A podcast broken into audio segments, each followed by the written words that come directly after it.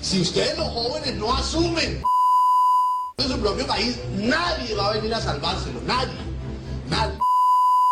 Oye, ¿sabías que este año se conmemoran 10 años de la escuela Jaime Garzón? ¿En serio? Sí, acompáñeme a escuchar esto. Ser garzonista es ser luchador, tener esperanza, hacer la revolución, valentía. Jaime Garzón es un referente no solo para nuestra organización de Cúcuta, sino para muchas en el país que siguen construyendo apuestas de cambio a través de expresiones alternativas de comunicación para lograr la transformación social. Pero lo han censurado de mil maneras. 22 años censurado, esperando justicia por el magnicidio. Y todos los días, en las ciudades, veredas y corregimientos, matan la transformación, el sentido crítico, matan la esperanza de un cambio. Tierra querida salió a las calles a luchar por una vida digna. Vale lo que le vamos a dar,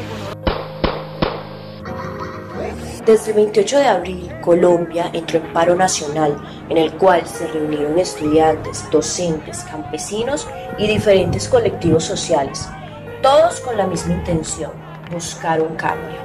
Y como joven y como madre y como todo lo que representa, que representamos como colombianos, hoy queremos el cambio.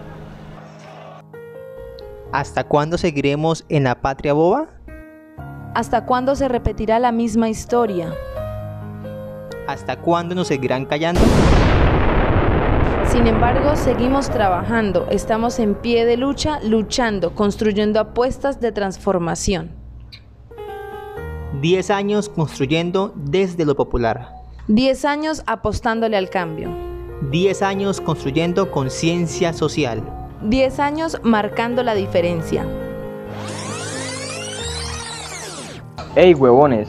Comprendamos un poco, por todos y por todas hay que continuar en pie de lucha. Esto fue una producción de la Escuela Popular de Comunicación Alternativa Jaime Garzón. Garzón, Jaime Garzón, alternativas para un norte mejor. Jaime Garzón, Jaime Garzón, alternativas para un norte mejor.